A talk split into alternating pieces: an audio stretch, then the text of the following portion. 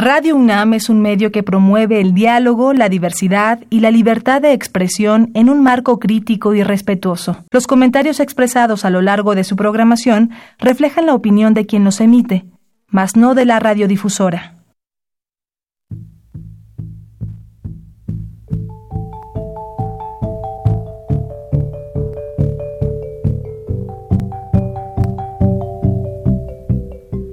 Radio Universidad Nacional y la Facultad de Economía presentan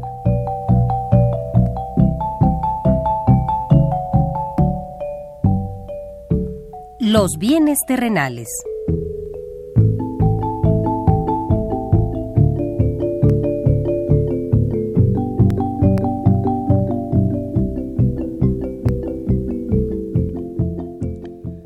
Bienvenidos a este espacio radiofónico de la Facultad de Economía de la UNAM. Como cada semana, estamos aquí con ustedes para reflexionar sobre un tema interesante relacionado con la economía, la política, la cultura y las cuestiones sociales.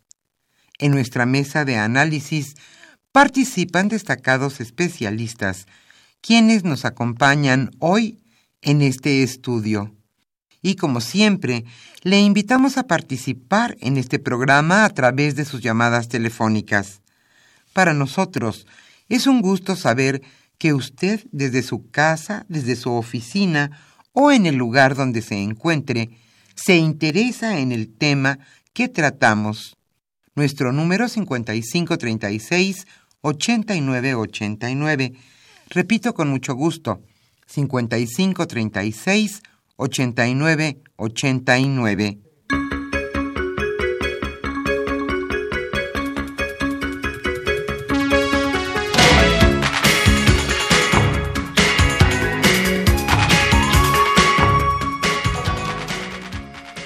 En esta agradable mañana estamos nuevamente con ustedes en este su programa Los bienes terrenales.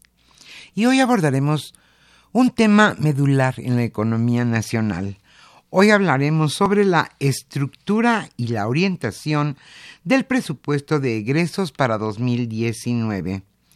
¿A cuánto asciende este presupuesto?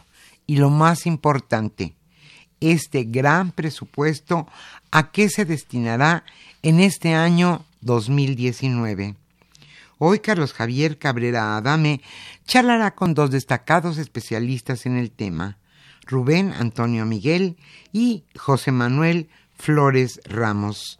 Ellos son catedráticos de nuestra facultad, la Facultad de Economía de la UNAM. ¿Quiere usted saber en qué se gastará el presupuesto de egresos? Hoy en este programa hablaremos sobre ello.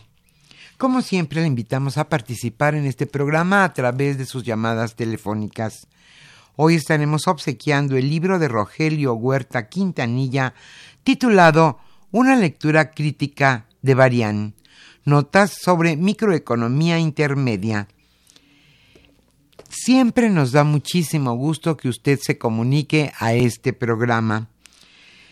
Antes de iniciar nuestra mesa de análisis, donde hablaremos sobre la estructura y la orientación del presupuesto de egresos 2019, le invitamos a escuchar lo más destacado ocurrido durante esta semana en materia de economía.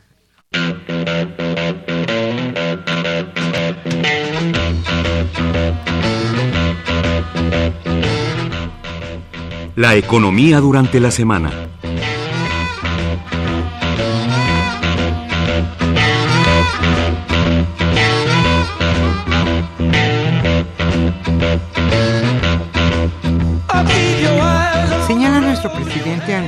López Obrador que todavía no se ha decidido sobre el centro de logística. Hoy el periódico Reforma publicó en primera plana que el gobierno federal alista el centro de logística para la distribución y transporte de petrolíferos, que estará adscrito a la Secretaría de Energía según el proyecto de decreto enviado ayer a la Comisión Federal de Mejora Regulatoria. Ante esto, hoy el presidente López Obrador dijo que aún no se ha decidido sobre la creación del órgano desconcentrado especializado en distribución y transporte de petrolíferos. Y señaló también, acerca de este cambio que se plantea, no se ha decidido todavía, no lo hemos resuelto en definitiva. Vamos a plantearlo así.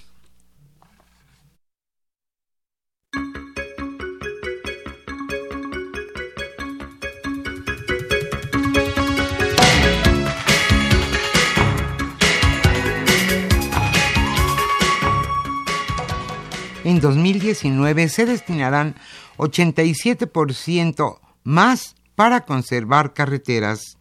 El gobierno federal destinará este año 15.900 millones de pesos para la conservación carretera del país, un 87.2% más que el año pasado.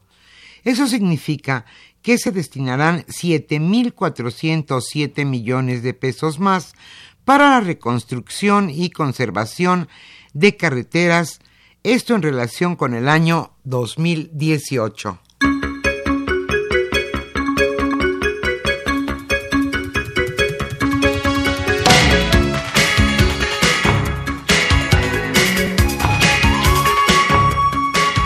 Era ilegal en 50% la venta de gas. Tras la implementación de la estrategia contra el robo de combustibles, más del 90% de las gasolinas que hoy se comercializan en el país tienen un origen legal, cuando antes la mitad era de origen ilegal. Esto lo reconoció la secretaria de Energía Rocío Nale. La gran mayoría, el noventa y tantos por ciento de la gasolina que estamos consumiendo hoy es lícita y antes el mercado ilícito era el que prácticamente casi igualaba al ilícito. Esto lo destacó la funcionaria en entrevista con el periodista René Delgado del grupo Reforma.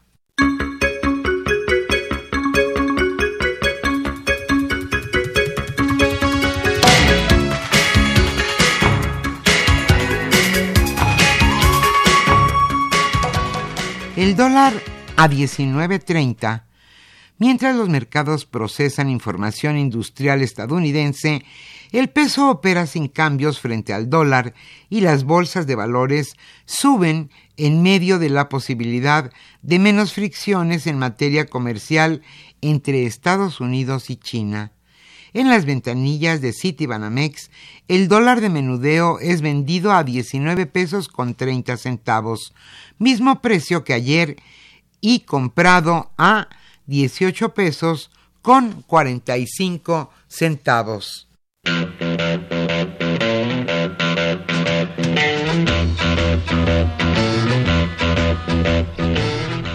El tema de hoy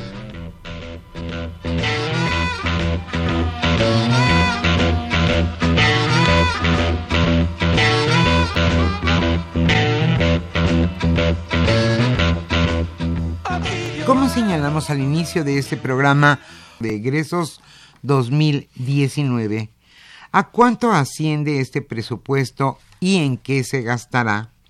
Hoy Carlos Javier Cabrera Adame charlará con dos destacados especialistas en el tema, Rubén Antonio Miguel y José Manuel Flores Ramos. Ellos son catedráticos de nuestra facultad, la Facultad de Economía de la UNAM. Como siempre, le invitamos a participar en este programa a través de sus llamadas telefónicas. Hoy estaremos obsequiando el libro de Rogelio Huerta titulado Una lectura crítica de Marian. Ahora sí, le invitamos a escuchar lo más importante de en economía de la semana y nuestro tema estructura y orientación del presupuesto de egresos 2019. 1, 2, 3 o'clock, 4 o'clock, rock. 5, 6, 7 o'clock, 8 o'clock, rock. 9, 10, 11 o'clock, 12 o'clock, rock. We're gonna rock around the clock tonight. Put your glad rags on. Join me home. We'll have some fun when the clock strikes one. We're gonna rock around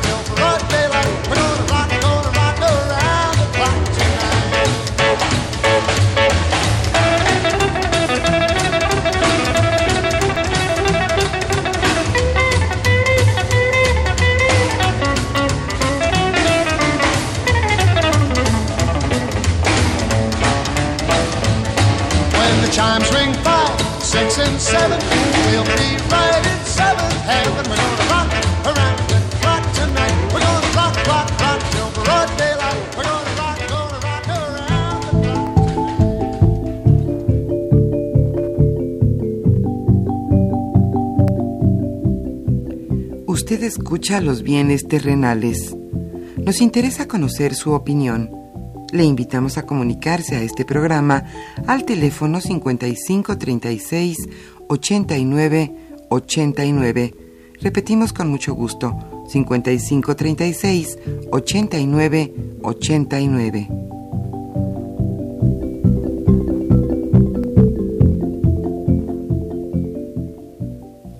Muy buenas tardes, estimados redescuchas de los bienes terrenales.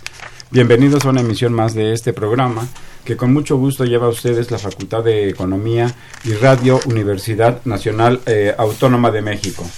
Eh, hoy eh, vamos a, a, continuar, porque de hecho comenzamos la semana pasada, a revisar, a comentar, a analizar el paquete económico ya hemos comentado y hemos hecho un esfuerzo por explicar qué, en qué consiste este eh, paquete económico que pues en esencia eh, tiene en primer tomo los criterios de política económica que se van a utilizar en el año siguiente. En este caso, en este momento, por tratarse de un primer año de administración federal, incluye algunas visiones que van más allá del primer año de gobierno y, precisan algunas tendencias que puede seguir la política económica a lo largo de los seis años de la actual administración del presidente eh, López Obrador.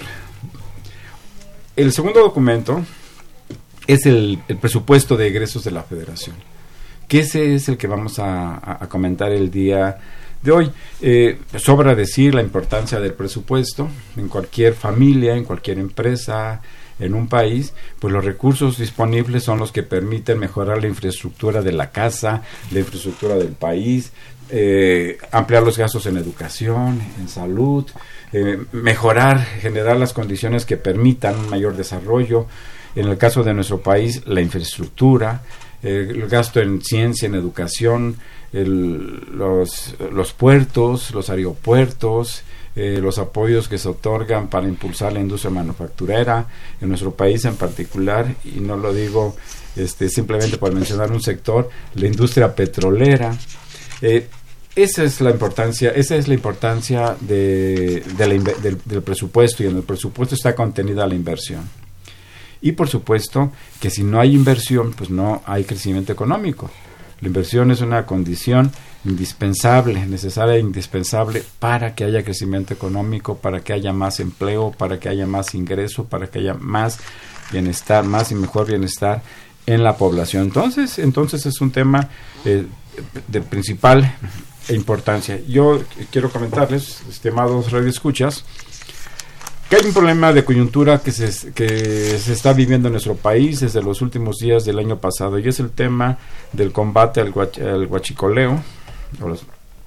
Eh, en, esencia, se trata de un combate a aquellos que eh, roban eh, los recursos naturales de nuestro país, que afectan el patrimonio de nuestra nación este es un tema que vamos a abordar en el contexto de lo que es la industria petrolera, de las políticas que se están proponiendo respecto al sector energético, en el contexto también de la reforma energética que se aprobó en el año 2013 bajo la administración del presidente Enrique Peña eh, Nieto.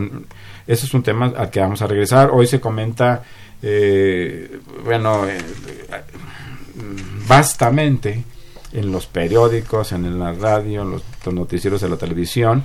Eh, y, bueno, es un tema que nosotros también vamos a regresar a él, pero como ya comenté, eh, eh, en el contexto de lo que es la política para el sector energético y la importancia que esta tiene para, para la economía nacional y para los propios y para el propio los ingresos públicos que a su vez están vinculados con los gastos que se realizan en nuestra en nuestro país, en nuestra eh, nación. El tema que abordamos hoy, repito, insisto, es un tema de fundamental importancia porque define eh, el impacto que a través de, las, de la política económica y, en este caso de la política de gasto va a tener eh, a lo largo, en la economía a lo largo del año y, previsiblemente para a lo largo de toda la administración. Es un problema estructural que es el que vamos a comentar eh, el día de hoy. Y, bueno, pues muchas gracias y muy bienvenidos Eh, José Manuel.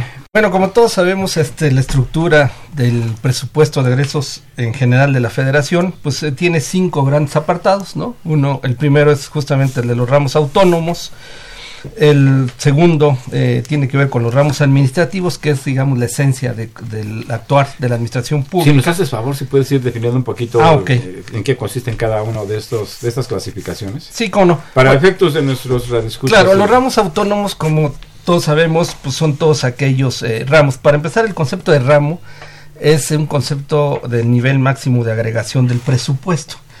Los ramos autónomos son todos aquellos que tienen una autonomía eh, presupuestaria, ya sea por su, por su constitución o por algún eh, eh, artículo emanado de la constitución. Como ¿no? por ejemplo, ¿cuál es? Eh, por ejemplo, digo, los, serían? los clásicos es pues justamente los poderes, ¿no? El poder legislativo y el poder judicial, por un lado, y los otros son todos los institutos que justamente fueron creados El con, INE. con eh, las reformas El de INEGI. la administración anterior, efectivamente, ¿no? El Instituto Federal de Telecomunicaciones, el Instituto Nacional de Transparencia, el Instituto Nacional para la Evaluación de la Educación, el, el INE, el Instituto Nacional Electoral, ¿no? Estos serían los ramos autónomos. Los ramos El administrativos, Poder Judicial, por supuesto. claro, los dos poderes, el poder judicial y el poder eh, Legislativo. legislativo.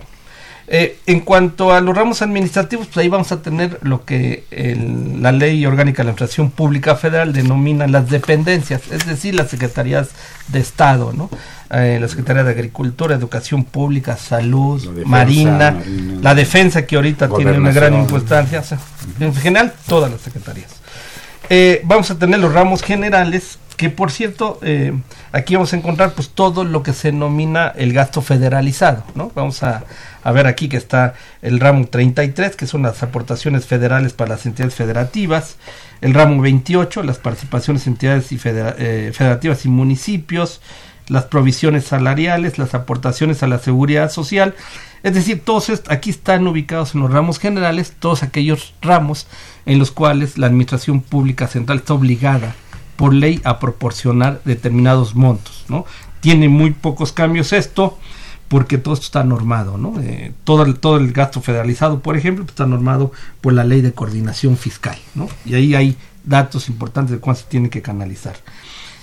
Y, por otro lado, tenemos otros dos ramos, que digo, otros dos grupos de, de digamos, de, de organismos que están en el presupuesto de egresos, que son las entidades sujetas a control presupuestal directo, que ya nada más tenemos dos entidades con estas características, que es el, el IMSS y el ISTE. Y por último, las empresas productivas del Estado, que son dos también ya tenemos nada más, Pemex y CFE. Entonces esa sería, digamos, la estructura general del presupuesto de egresos de la federación.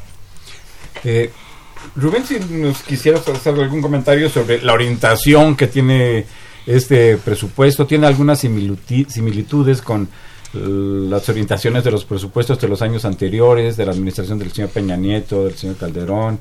¿Cómo lo ves? Es- es- ¿Permite imprimir, introducir un cambio de ritmo en el desempeño de la economía y de la sociedad?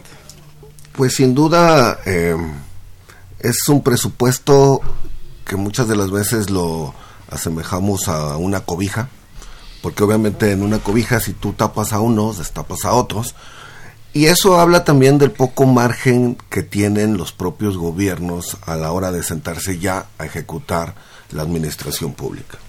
Por ejemplo, eh, pese a todo, los cambios que ha habido en los últimos 30 años en la economía, el 98%, esto es, 98 pesos de cada 100, terminan pasando por una decisión del Ejecutivo. 98 pesos de cada 100.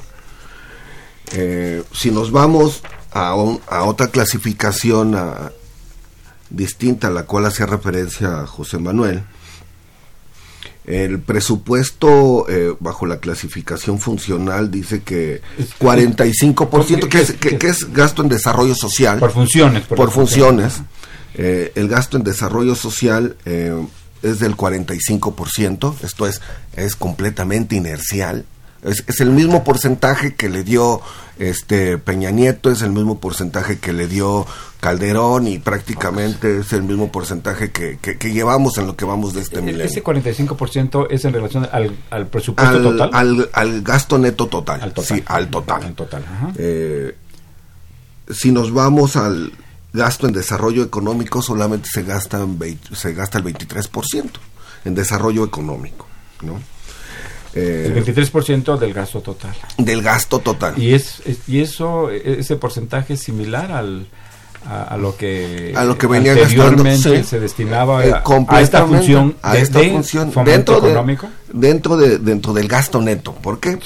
porque al gasto neto total de, del- de todos los 5.8 billones de pesos que va a gastar el eh, que se aprobó por parte del, de- del legislativo al ejecutivo para erogar en este año de esos 5.8 billones billones de pesos uno de cada tres pesos se va a gasto no programable ¿Qué, qué significa eso? eso quiere decir que no se queda en la economía. El gasto no programable es aquel que ya está comprometido y que la mayor parte se, es para pagar deuda.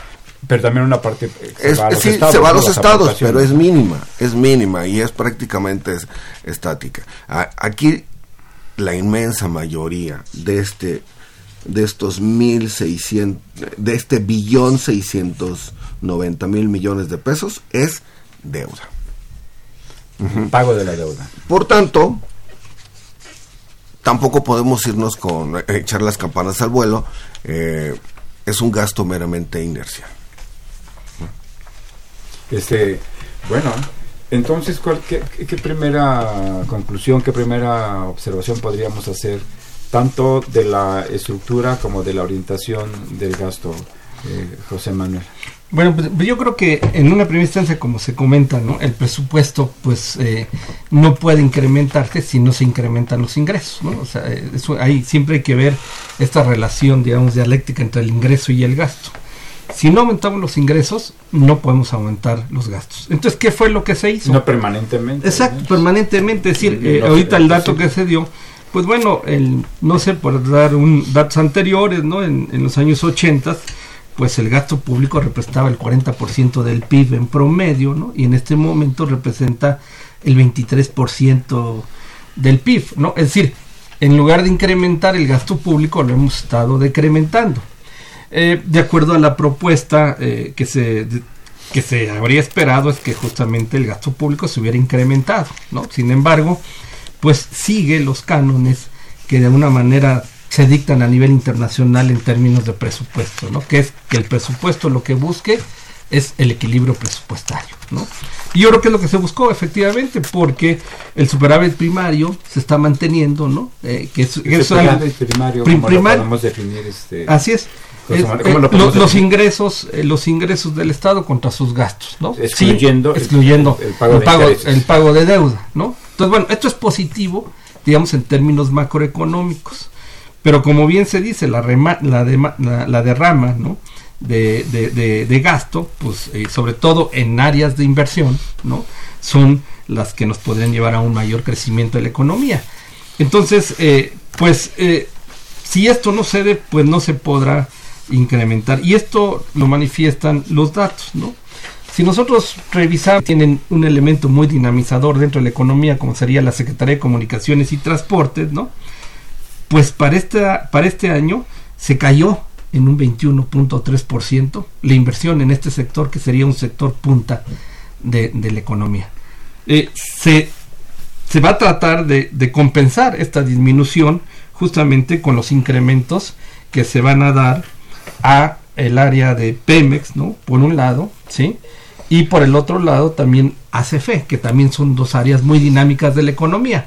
Sin embargo, perdón, el diferencial entre uno y otro no compensa esta caída en, en, digamos, en la creación de infraestructura productiva para el Estado, ¿no? Este, ¿está, ¿Está incluido el proyecto del sureste del, del Tren Maya? Sí, est- está, digamos, eh, eh, incluido A en su primera ello, fase. Sí, claro, para Eh, lo, lo- lo que corresponde. Así a este año. Aún así, la- el descenso para la Secretaría de Comunicaciones y Transportes sería del 21% Así es. respecto al año pasado. Así es, que lo cual yo veo que es una reducción eh, muy importante, ¿no?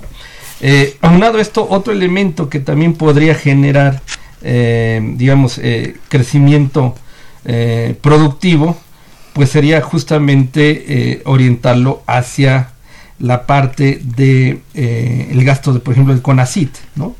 Eh, para crear técnicos, en fin, desarrollar tecnología propia y desarrollar eh, talento humano.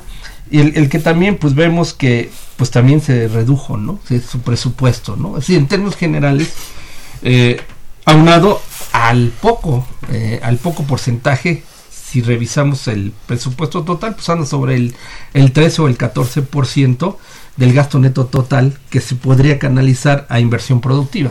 ¿sí?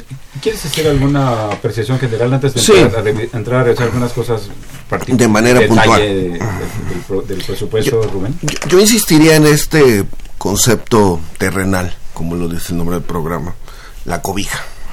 Obviamente, eh, estos cambios que, que menciona José Manuel tienen que ser compensados. Esto- o- hay unos que ganan en este presupuesto y hay otros sectores que pierden. Por ejemplo, la Secretaría del Trabajo a nivel global pasa de un presupuesto de casi 4 mil millones de pesos a 43 mil millones de pesos. O sea, Multiplica esto es, 10. se multiplica por 10. Porque ahí es en donde se están concentrando algunos de los programas este, de la nueva administración, este, jóvenes futuro. construyendo el futuro, ¿no? Eh, en el caso de, de la Secretaría de Energía, que tenía un presupuesto de poco más de 2.500 millones eh, el año pasado, hoy tiene más de 27 mil millones de pesos. Esto es, también se multiplica por casi 10 el, el, el- el presupuesto, ¿no? Entonces, así como hay estos dos sectores del, de, dentro de los ramos general, este, administrativos que tienen incrementos muy, muy, eh, tiene un presupuesto, tiene un incremento del, del 11% real, pero por, eh, en el caso de Hacienda tiene una reducción de casi del 20%, de la de, de Zagarpa de casi 20%. de ca- 20%, Zagarpa trae una reducción de casi 29%, eh, la Secretaría de Economía una reducción de alrededor del 9% en términos reales, eh, en medio ambiente trae una reducción de más del 30% en términos reales, entonces así como hay secretarías que ahora concentran más recursos por la nueva eh, estructura eh, y las nuevas prioridades de política pública, lo cierto es que la cobija no creció como, Bueno, como ya, que, me- ya que estamos en- ya que estás entrado ahí con esta información las partes de bienestar digamos salud y educación. Salud trae una reducción de, también. de eh, un poco más de 3%. Educación eh, trae, una, trae un incremento de alrededor de poco más del 2% real. Entonces, En se- todo en relación con el año pasado todo en relación con el año pasado, ¿no? Entonces, eh, aquí de lo que tendremos que priorizar es cómo ocupa el a, a quién cobija el gobierno en este primer año de su administración, ¿no? O sea, evidentemente es un presupuesto que yo diría responde a eh, los compromisos que hizo el, presidente en campaña, eh, que tiene como intención, pues sí, ir atendiendo cada uno de esos eh, compromisos, pero obviamente mientras esto no tenga una reforma de fondo que implique incrementar el tamaño de la cobija, pues siem- siempre y cada año, como lo hemos discutido este, varias veces aquí, pues habrá ganadores y perdedores, ¿no? Aquí hay una, una cuestión que yo quisiera enfatizar y es respecto al monto total del presupuesto. Para este año es más o menos el 22.8% Sí, más o menos. eh, eh, con respecto al, Al Producto Interno Bruto que se estima igualmente para este año.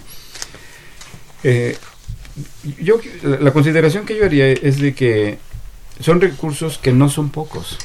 Es decir, eh, este 22.8% pues se traduce, como ya han comentado, en, un monto de 5.8 billones. Y es un presupuesto que es eh, inferior, digamos, al que eh, se desde, mil, desde hace 10 años eh, el presupuesto en los últimos 10 años, para decirlo de ese modo, el presupuesto ha sido como porcentaje del Producto Interno Bruto superior al- a los niveles que, tuviera, que han tenido en estos últimos dos años, 2017, 2018 y 2019. Aunque hay una menor, aunque representa un porcentaje menor del Producto Interno Bruto, habrá que señalar que no es un presupuesto, eh, que no es cualquier cosa. 5.8 billones significan eso, 5.8 millones de millones de pesos. Para ponerlo en perspectiva, yo solamente mencionaría que durante la época del crecimiento económico acelerado en nuestro país, eh, es época de la que algunos no se quieren acordar y otros dicen que son nostalgias, eh, que estuvieron caracterizados por el populismo, etcétera, pero que fueron años en que el crecimiento económico estuvo por arriba del 6%, el monto de gasto total no rebasaba el 20% del Producto Interno Bruto. ¿Qué, qué significa eso? Que el gasto que, se- que el, que el manejo que se hacía de los recursos públicos y que la estructura del gasto público que estaba mayoritariamente destinado a las actividades productivas permitió que hubiera un crecimiento, que se alcanzaran los, los crecimientos eh, que se obtuvieron en, enos- en esos años superiores al 6%. Entonces, creo que aquí, si queremos recuperar el- la ruta del crecimiento económico alto y también sostenido en nuestro país, sería necesario revisar el- la, la estructura del presupuesto. Y por supuesto, si se pueden gastar cantidades eh, presupuestales mayores, cantidades económicas y financieras mayores, excelente. De hecho, la mayor parte de los países eh, desarrollados y los países de América Latina tienen eh, niveles de, gasto más elevados al, de México. Y lo tienen porque también cuentan con ingresos muy, muy, muy superiores a los ingresos de, de que se dispone en México. Entonces, hay esa cuestión, ese problema de que sin un eh, manejo adecuado, sin una adecuada estructura del presupuesto público, pues no vamos a recuperar el- los niveles de crecimiento deseables eh, para nuestro país.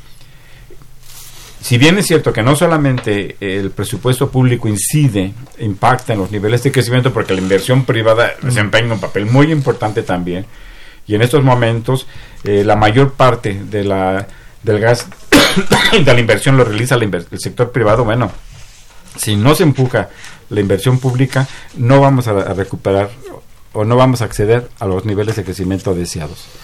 Juan Manuel, ¿querías agregar algo?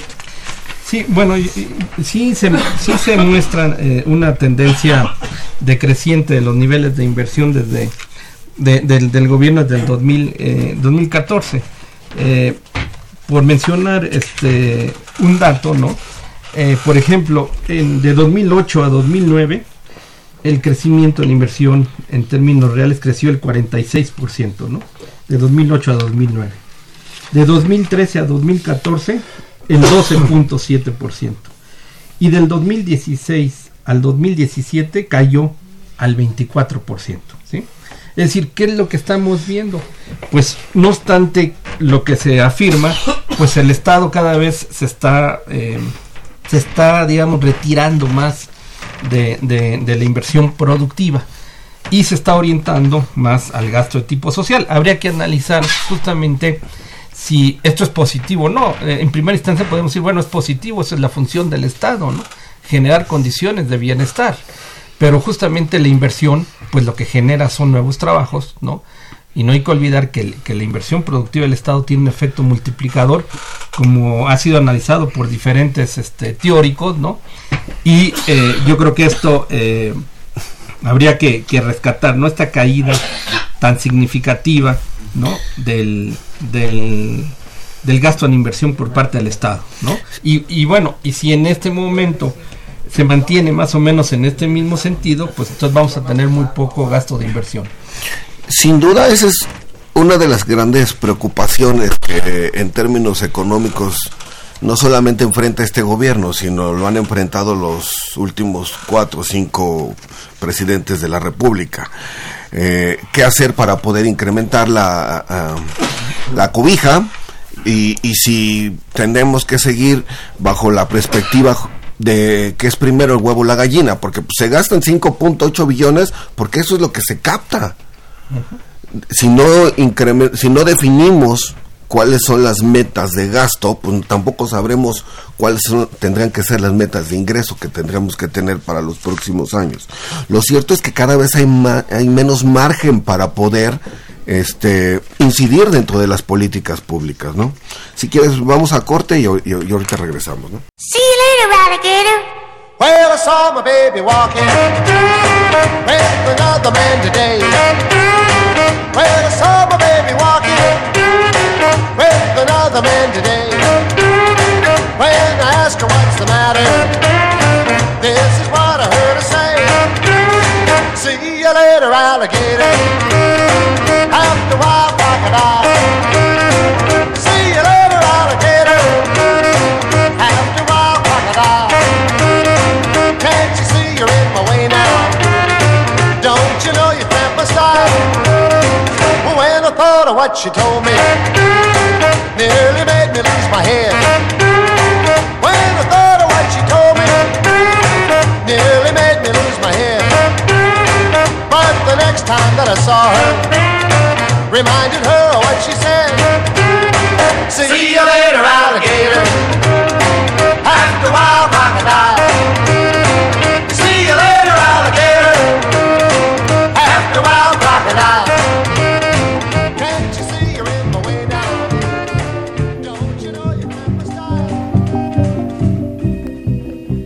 Escucha los bienes terrenales.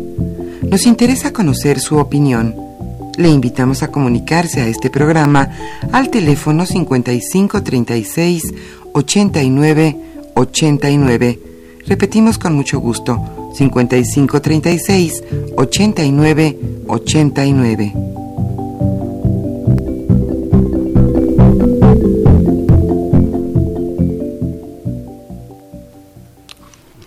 Estamos revisando en esta mesa de análisis la estructura y orientación del presupuesto de egresos 2019. Y se encuentran para hacerlo eh, Rubén Antonio Miguel, José Manuel Flores Ramos y su servidor Carlos Javier Cabrera Adame. Rubén, tú querías hacer un, comentario sobre las posibilidades que le permite este presupuesto al gobierno para impulsar eh, nuevos proyectos, nuevas actividades. Por supuesto, nada más este para dar paso a las llamadas del, de los radioescuchas. Yo desde el principio, uno de cada tres pesos es gasto no programable. Esto es, ya lo tiene comprometido el gobierno. Entonces nos quedan dos pesos de cada tres. Eh, esos dos pesos de, de cada tres, ¿cómo se gastan? 43, casi 45% del gasto neto total es gasto corriente. Esto es, es prácticamente dinero que no se puede dejar de ejercer cada año. Y si a eso le agregamos que en el para 2019 tan solo de, pensiones y jubilaciones se van a gastar 877 mil millones de pesos, 15%, entonces nos damos cuenta cómo ya nada más el margen que tiene el gobierno para poder invertir es de el 12%, esto es casi un peso de cada 10 de todo lo que se aprobó. Ese es el margen que tiene para incidir en la, en la, en la esfera económica. En la esfera social, pues obviamente hay es- esta parte de gasto corriente este, le da margen para dar este, eh, y, y maniobra para algunas prioridades de política pública, pero en realidad es, es un presupuesto muy, muy amarrado año con año. Eh, Muy inercial, además. Sí. Eh, José Manuel, ¿tú crees que hay alguna posibilidad, algún margen para que el efecto de las políticas sociales que está impulsando el gobierno federal pueda incidir en un mayor dinamismo económico? ¿Cuál sería tu opinión? Bueno, yo, creo que indudablemente eh, pues los programas que se van a, impulsar de apoyo a los jóvenes, en fin, de apoyo a los minusválidos, eh, eh, el apoyo a las eh, mujeres este, en- que están en, en situación eh, complicada, eh, pues va a crear eh, una, una demanda, ¿no? O sea, yo creo que esa es la parte del gobierno, si les va a dar ingreso para poder consumir, ¿no? Eh, creo que un elemento fundamental es justamente que la población eh, pueda consumir para poder incrementar la demanda y por lo tanto pues las empresas incrementen su oferta. Es digo, ese sería el efecto, no ser crear crear eh, demanda efectiva, vamos a decir. Yo yo el problema que yo vería es que esta demanda efectiva pues no está siendo generada, ¿no? por el propio eh, sistema económico, sino que esté generada por una externalidad como es el Estado. Que va a permitir que el la magnitud del Producto Interno Bruto se mantenga más o menos en los niveles actuales, pero que no va a permitir, si no se gaste en inversión productiva, pues un crecimiento mayor todavía de la propia economía. Si no tienen inconveniente, le cedemos el micrófono a nuestros radioescuchas. Arturo Báez Hernández de la Benito Juárez, eh, eh, le parece muy atinado el programa que estamos abordando el día de hoy y agrega con los cambios y inversiones en Pemex, compra de pipas, todavía se puede bueno, este, el, presupuesto autorizado, eh, como todos sabemos, eh, tiene sus procesos. En el momento en que se ejecuta el proceso, se puede hacer ampliaciones o reducciones presupuestales según se vaya viendo los requerimientos de la propia economía. Entonces, cualquier presupuesto está sujeto a modificaciones al alza o hacia la baja. Eso lo, lo prevé la, eh, ley de presupuesto y responsabilidad hacendaria. Se puede incorporar nuevos programas o nuevos gastos o reducirlos, ¿no? Pero siempre y cuando no se rompa con el monto que está establecido. El presupuesto no, es, no se puede confiar mucho en el presupuesto. ¿verdad? De hecho, uno es el que propone el presidente de la República a la Cámara de Diputados, otro el que la Cámara de Diputados aprueba y finalmente el, el, definitivo que, es el que se ejerció o no se ejerció ya hacia, de los ingresos, hacia final hacia finales de año. Sí, y pero ni eso es muy importante, también esto tiene que ver con el flujo, ¿no? O sea, no hay que olvidar que tanto el presupuesto como la, los ingresos son calculados. Entonces, y están estimados bajo determinadas condiciones, ¿no? Indudablemente que ahorita yo siento que va a haber eh, una mayor cantidad de ingresos porque pues el precio del petróleo se calculó eh, digamos a, niveles que inclusive pues ya en este momento ya están superados y esto le va a permitir tener ingresos extraordinarios y esperemos que el combate al robo de los recursos naturales también reditúe un mayor ingreso para las eh, finanzas para el país ¿no? Javier Guerrero, gracias por llamarlos, llamarnos de la Benito Juárez plantea que si de alguna manera se, se podría reducir la deuda pública. Pues, la deuda es un compromiso, por eso no se programa. Este, y que se pacta ah, con los inversionistas o con los, con los prestadores a una tasa de interés y que a menos de que haya eh, renegociaciones, como la que se intentó hacer en, en Nueva York, hace algunos días atrás, pues pueden ser benéficas o pueden ser este de efectos contrarios. ¿no? Taurino Ruiz, le enviamos un saludo cordial. Eh, saluda a los participantes de esta mesa y, envía sus buenos deseos para las actividades que se desarrollarán en la UNAM y en ese programa a lo largo de 2019. Daniel Gómez Lezama eh, habla de la delegación de Álvaro Obregón Dice, piensa que el presupuesto público se debería de inclinar a incrementar en su, mayoría, en su mayoría a la salud y la educación. Los, debat, eh, los debates y, obesi y, la, diabetes. la diabetes, perdón, y, y obesidad están acabando con la productividad económica. Bueno, de, hecho, el, la parte más importante del presupuesto pues está en estas dos áreas, ¿no? El, área de salud y en el área de educación. En el área de salud, eh, pues yo siento que inclusive está subvaluado el, su cálculo, porque ya cuando sumamos lo que se canaliza al IMSS, al ISTE, a las áreas, al Seguro Popular ahora, pues eh, ya está representando cerca del 25, entre el 25 y el 28% del total del gasto neto total. Es decir, sí hay una gran canalización de gasto, pero el problema yo siento que no ha sido muy eficiente su ejercicio, ¿no? O sea, dinero se ha canalizado igual a la educación, pero yo creo que la eficiencia habría que revisar los programas, ¿no? Eh, ya el presidente anunció que va a revisar toda la parte de adquisición de medicamentos, en fin. Yo creo que ahí también se necesita hacer una gran revisión de cómo se está ejerciendo el presupuesto, sobre todo en el sector salud. Y, dos, dos eh, comentarios de nuestros escuchas vinculados con el gasto social. Eh, de doña Josefina Cruz, a quien le enviamos un muy afectuoso saludo. ella señala, comenta, Eh, quisiera que el, presupuesto se repartiera eh, entre quienes menos tienen, pero parece que la prioridad será para programas sociales. ¿Le parece ade- adecuado que, que el presupuesto tenga esta orientación? Eh, María Cristina Solís nos habla de Coajimalpa, señala eh, que ojalá el presupuesto alcance para todo. Salvar a Pemex, el tren Maya, los ninis, los jóvenes que no trabajan ni estudian, los adultos mayores. eh, concluye que las intenciones son buenas.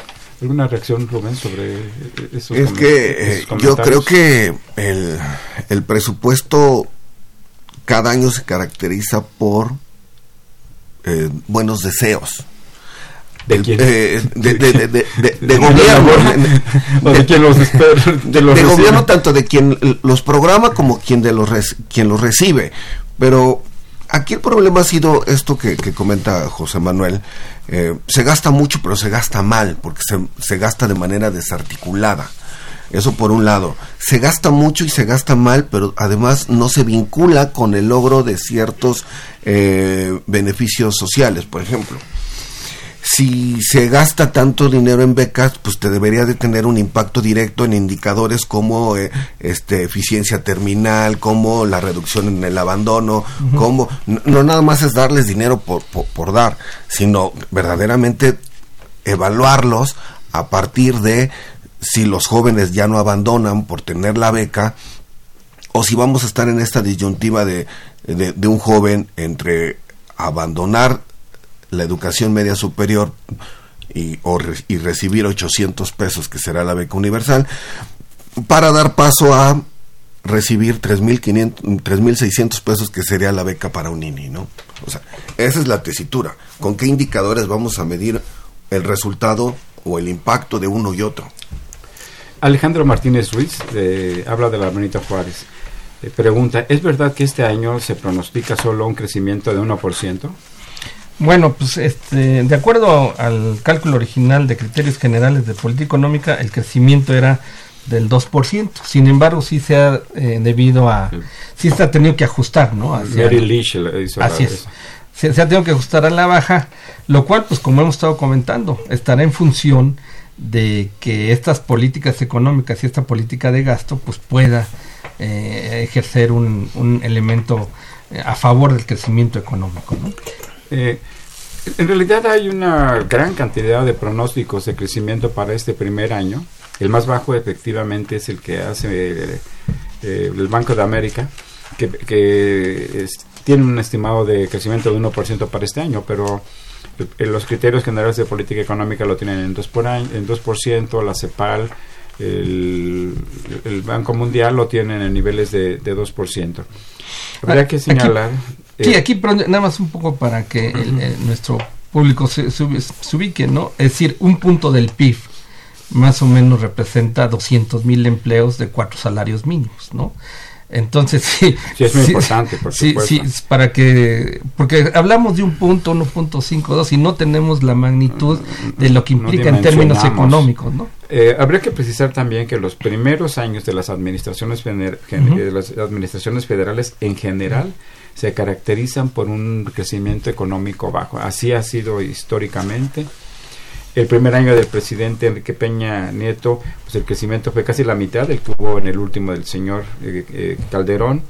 En, en el año en 2006, cuando entró el señor eh, Peña Nieto, pues el crecimiento fue también casi la mitad de lo que fue el último año del señor Fox. Y así, de manera que, que hay una tendencia que el crecimiento del primer año de una administración federal sea bajo. Entonces, en lo que pues, se ajustan los programas, se ejerce el presupuesto, de manera que, que se espera que no sea muy alto, pero tampoco que sea del 1%, don Alejandro Martínez Ruiz. Y lo que hay que decir esta vez es que hay una curva de aprendizaje de mucho de mucha gente que está llegando al gobierno. ¿no? Eh, Eso es, eso, eso es cierto. Eh, doña Lucía Rebolledo García, gracias por llamar de la delegación Venustiano Carranza, pregunta qué porcentaje del presupuesto de egresos se destinará al pago de la deuda. Ya, ya comentaba yo que es uno de cada tres pesos. El- El presupuesto, el, el, el porcentaje exacto es 30%. pero del gasto del gasto, 29% del gasto neto total. del, del gasto neto total. Bueno, este, sí. Es que es el gasto Suena no muy alto, programable. ¿no? Sí, es no. 1.690 millones de pesos, de acuerdo a la clasificación este, administrativa que publicó ayer eh, la Secretaría de Hacienda en parece- sus anexos. parece ¿no? muy alto, Yo, sí, no, yo, yo, yo tengo otro dato que bueno, que habría que tenemos que checarlo. Es el 9%, 9% porque son 542 mil millones. Eh, Eso es del ramo 24. 24, sí, así es. sí, pero el gasto no programable es ramo 24 más las participaciones más... Pero esa no es deuda. Sí, no, no, no. O sea, eh, digamos, eh, la pregunta es de deuda pública. Está claro Sí. que, en materia de presupuesto hay que meterse, echarse un clavado, ver. Y, y bueno, lo real es que apenas ayer por la tarde se subió esta información en la página de la Secretaría de, de Sí. Hacienda. Este, Yo- habría que comentarlo. Aquí, yo creo que sí es importante. El gasto no programable, no todo es deuda. Ah, sí, es. Entonces, si el gasto no programable efectivamente es el dato que se está comentando. El dentro del gasto no programable está el pago de deuda. ¿no? Eh, Así es. Como había yo comentado, los ramos generales son compromisos, entre otros en la deuda. Y, y, y también está contemplada la deuda de las empresas de control presupuestal directo Exacto. y las y la deuda de las empresas productoras del Estado. Entonces, no solamente es ramo 24, sino la deuda de estos cuatro Vamos, ramos vamos a adicionales. regresar a esos, te- esos temas porque como comenté de hace un momento, eh, ayer apenas por la tarde se subió esta información en la, en la página de la Secretaría de Hacienda y bueno, realmente pues tanto José Manuel como Rubén han hecho eh, un gran trabajo, un gran esfuerzo por revisar actual- y analizar la información que se presentó apenas el día de ayer, aunque las tendencias generales y la estructura pues eh, han dado circulando desde el momento en que se presentaron los criterios de política económica. Silvia Bermúdez de Palacios, de Coyoacán, gracias por llamar. Pregunta, eh, eh, ¿cuál es el porcentaje que se destinará a programas sociales? Adultos mayores, ni, eh, ninis, estudiantes, madres solteras, etcétera. En general podemos decir que lo que se va a destinar a gasto social representa el, el 45% del gasto. el, el 45%, eh, más, ¿no? el 63% del gasto, Rubén. Sí, sí, el- sí, sí. De- del gasto gasto- programable. del gasto programable, Del gasto pro- 45% del y, y del gasto total. total, este, ¿cuánto del gasto total? Está 40%. en 45%. El 45% del total del presupuesto. Eh, Agustín Narváez eh, González, de Coajimalpa, gracias por llamar, dice, hay un incremento en carreteras y no hay gasolinas. Entonces hay que reducir las carreteras y redistribuirlo a cosas más prioritarias como salud, eh, educación, etcétera. Bueno, transmitimos su opinión, don, don Agustín. Aun- Aunque como os comentamos, eh, va a bajar el gasto en ese rubro en este año al 21%, las comunicaciones. Y transporte que está ahí no solo carreteras, sino puertos Sí. y todo esto. Pero creo que hay un poco de ironía en el comentario de don Agustín. El licenciado Avilés de Tlalpan recibe un saludo muy cordial. Eh, eh, propone que el programa sea un poquito más largo, este, luego se van a aburrir. Y, y- y agrega hasta ahora no depender de capital privado y menos del extranjero. Pues todo depende de, de la prioridad de política pública que tenga el presidente. O sea, ese es el punto. ¿Le va a meter a la economía o le va a meter a la parte social? Pero- es la, la disyuntiva en la que hemos vivido los últimos José Manuel. 30 años, ¿no? Sí, yo, yo creo que es, es, es el punto. O sea, eh, hay, lo que sí es importante entender que quien debe de ser el eje de la acumulación en el sistema, pues es la iniciativa privada, ese es su papel. ¿no? Y el Estado, pues complementar o crear las condiciones para la inversión productiva, ¿no? Yo creo que ese es el, el papel, ¿no? Así es, don Eh. licenciado Avilés. eh, en la época, bueno, históricamente además, eh, el Estado sirve para detonar, para impulsar, para estimular la inversión eh, privada y de manera conjunta crear un, un círculo vicioso, Virtuoso. que per- virtuoso, perdón, virtuoso, que permita obtener mayores eh, niveles de crecimiento económico. Eh, en, en- actualmente en nuestro país, el, del total de la inversión, el 86% la realiza la- el sector privado y el 14% el sector público. El problema es que la inversión, los montos de inversión y los cambios en la inversión del sector eh, público son muy lentos, ha disminuido de manera notable pues en los últimos 10 años, en los últimos 15 años, en los últimos 20, 30 años. Por ello, es importante no que el sector público sustituya al sector privado en materia de inversión, sino que crea las condiciones para impulsar el crecimiento de la inversión privada y de la propia inversión eh, pública con el propósito pues de, obtener mayores niveles eh, de crecimiento económico inclusive en este contexto pues la inversión privada pues también juega desempeña un papel importante este, siempre y cuando esté apegada y funcionando de acuerdo a las leyes y reglamentos que existen en el país. Eh, ¿algún- ¿Un comentario final, José Manuel?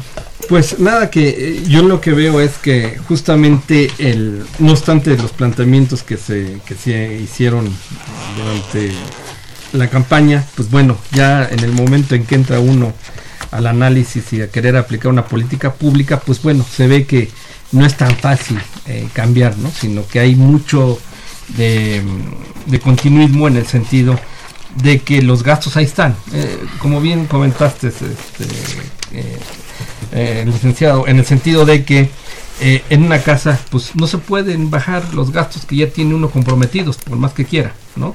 Entonces es muy difícil cambiar la estructura del gasto, repito, si, si no hay un incremento en los ingresos, ¿no? O sea, yo creo que habría que haber una política de incrementar los ingresos.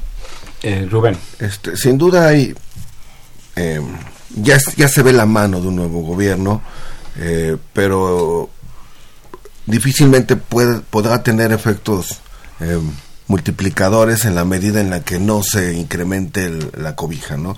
Es necesario voltear a ver, aunque no seamos trasnochados, este, lo que pasó en el pasado, de que la mejor inversión es la inversión en el aparato productivo, ¿no? Aquí, eh, finalmente, pues eh, hay que tomar en cuenta que estamos eh, revisando los, eh, documentos básicos del nuevo gobierno que definen estrategias, pero que todavía es muy temprano, más que temprano para realizar un- un- una evaluación o sacar algún tipo de conclusiones. Esperemos.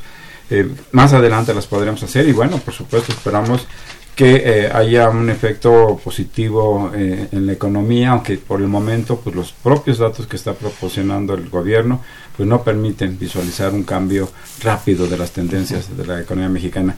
Eh, se nos ha agotado el tiempo. Muchas gracias, eh, José Manuel Flores Ramos. Muchas gracias. Por la invitación, por este programa.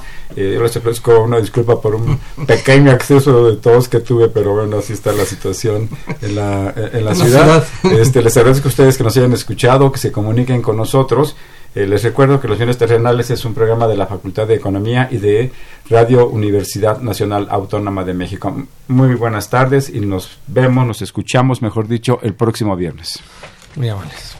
Agradecemos su atención y participación en este programa a través de sus llamadas telefónicas y la invitamos la próxima semana a la misma hora en otro programa más de los bienes terrenales. La coordinación general fue de Carlos Javier Cabrera Adame.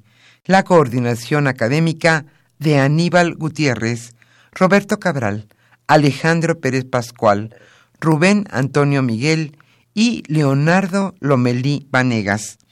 En los controles técnicos, nuestro compañero Humberto Sánchez Castrejón. Y en la voz y producción, su amiga Irma Espinosa, quien se despide de ustedes y le desea un agradable fin de semana.